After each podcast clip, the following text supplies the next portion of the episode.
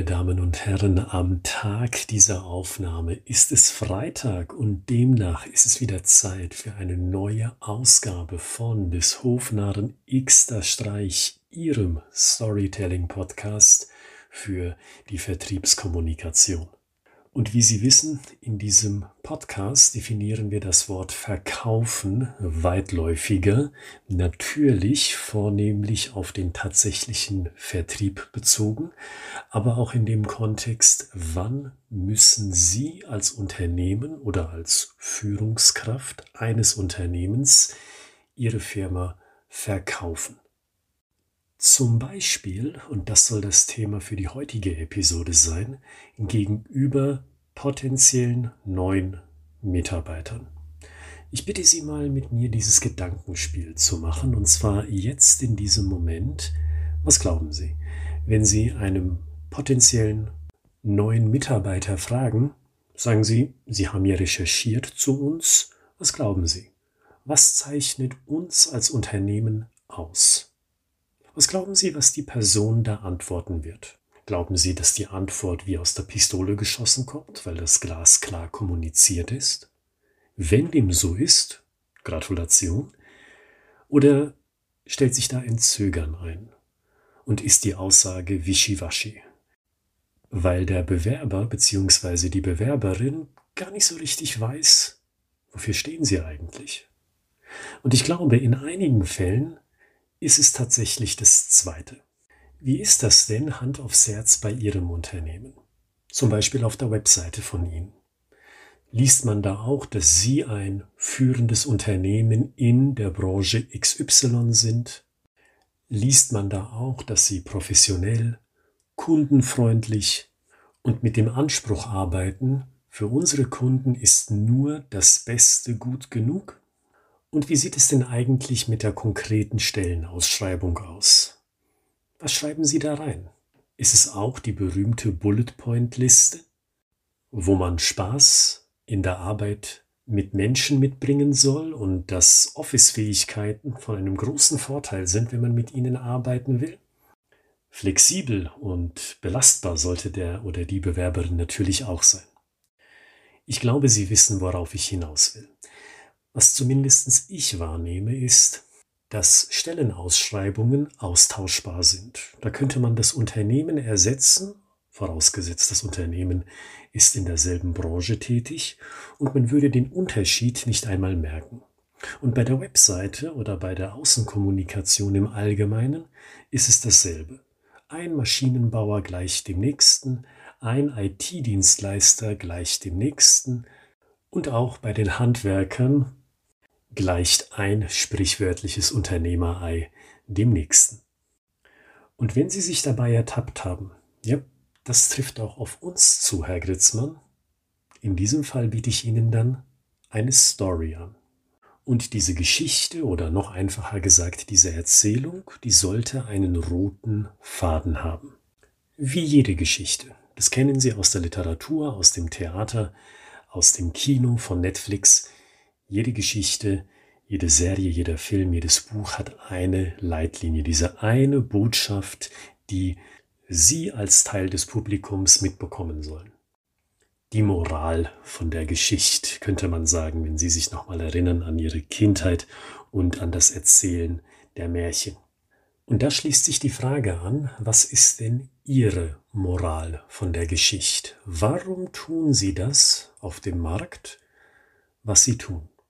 Sei es jetzt bezogen auf ihre Dienstleistung oder bezogen auf ihre Produktpalette. Warum sind Sie im Bereich Maschinenbau unterwegs? Warum begleiten Sie Unternehmen bei einem effizienten Projektmanagement? Warum sind Sie in der Pharmaindustrie tätig? Was ist Ihr Claim to Fame? Warum machen Sie das, was Sie machen?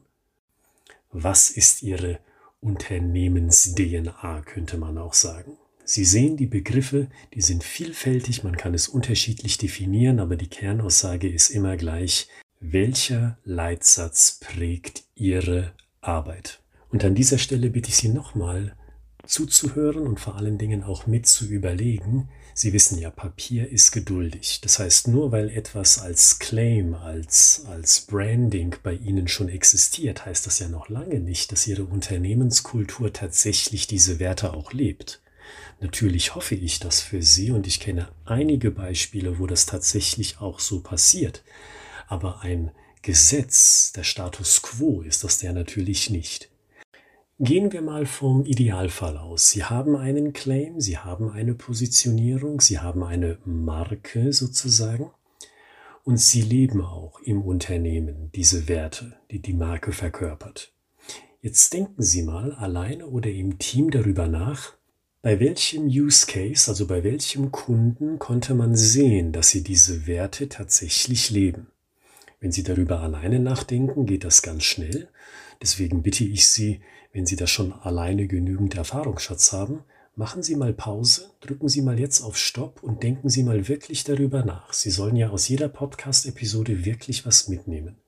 Denken Sie mal darüber nach, wenn Ihr Claim, wenn Ihre Leitlinie, Ihr Leitsatz XYZ lautet, wann haben Sie gemerkt, bei welcher Situation, bei welchem Kunden dieses XYZ wird hier praktisch gelebt? Wenn Sie das in der Gruppenübung machen wollen, berufen Sie doch mal dafür einen Teil eines Teammeetings ein.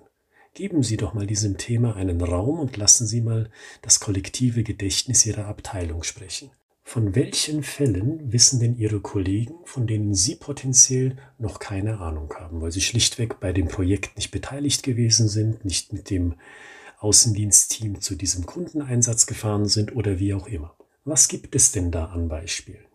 Und wenn Sie das überlegt haben, wenn Sie sich da auch Notizen dazu gemacht haben, alleine oder in der Gruppe, dann denken Sie doch mal im Anschluss gleich darüber nach, wie kann man das innerhalb von ein, zwei Minuten knackig erzählen. Und erinnern Sie sich daran, was wir in den vorangegangenen Episoden gesagt haben, eine gute Story.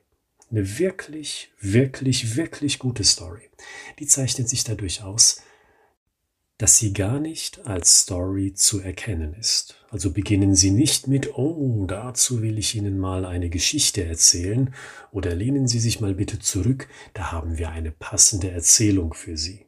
Das wirkt so bevormundend und das wirkt so fremd für viele Vertriebler, insbesondere im technischen Vertrieb, wo es ja so oft und so häufig um Zahlen, Daten, Fakten geht. Also finden Sie eine Weise, wie man erzählen kann, ohne den Eindruck zu erwecken, man erzählt jetzt eine Geschichte. Dass Sie zum Beispiel sagen, dass wir als Unternehmen so und so nach den Werten XYZ leben, das ist mir besonders aufgefallen, als ich Teil Punkt, Punkt, Punkt von diesem Projekt gewesen bin, bei dem Kunden im Jahr so und so für diesen Regierungsauftrag, je nachdem, was Ihnen da einfällt. Das ist sozusagen die Brücke. Das ist noch nicht die gesamte Geschichte, sondern das ist die Brücke, dass sie diese Brücke schlagen als Übergang zu ihrer Geschichte, die sich aber als Geschichte gar nicht zu erkennen gibt. Und jetzt bin ich Ihnen ja noch eine Sache schuldig. Wir haben über Branding gesprochen, warum es wichtig ist, das Unternehmen gut zu verkaufen, gerade gegenüber potenziellen neuen Mitarbeitern von Ihnen. Aber warum ist denn das so? Warum ist denn das so wichtig? Und mir wird immer wieder bewusst, warum diese klare Positionierung für das Recruitment so wichtig ist, wenn ich bei Unternehmen bin, wo das ganz offensichtlich gut funktioniert. Und diese Unternehmen zeichnen sich dadurch aus, dass 20, 25 Leute mehr oder minder in dieselbe Richtung denken. Ich rede jetzt von meinen Weiterbildungen, wo mitunter so viele Leute in einem Raum zusammen sind. Und da merke ich, die Arbeit für mich wird leichter weil ich muss aus dieser Ansammlung an Leuten nicht erst ein Team bilden, das in die gleiche Richtung denkt, was mitunter eine, eineinhalb, zwei Stunden dauert und bei einem Ein-Tages-Workshop dann schon mal ein knappes Viertel der gesamten Zeit frisst, sondern ich kann auf einer soliden Grundlage sofort anfangen, kreativ mit den Leuten zu arbeiten. Und wenn das für mich bereits ein Benefit ist, der Eintagesseminare gibt, Zweitagesseminare gibt und dann wieder weg ist, wie wertvoll ist es dann, wenn man dann Abteilungsleiter ist oder sonstige Führungskraft oder Geschäftsführerin? Was für ein Mehrwert ist es dann, auf ein Team zurückzugreifen, das ähnlich denkt, in die gleiche Richtung schaut, ein sehr, sehr ähnliches Ziel verfolgt. Und das erreichen Sie, wenn Sie ein gutes Recruitment machen.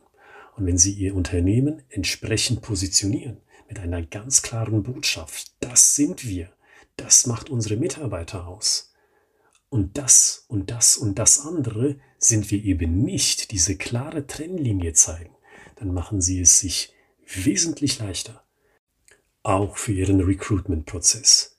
Weil sich Leute, die nicht in ihr Schema passen, entweder idealerweise erst gar nicht bei ihnen bewerben und dass sie im Bewerbungsprozess dann als Alternative eine klare Richtlinie haben, eine klare Richtschnur.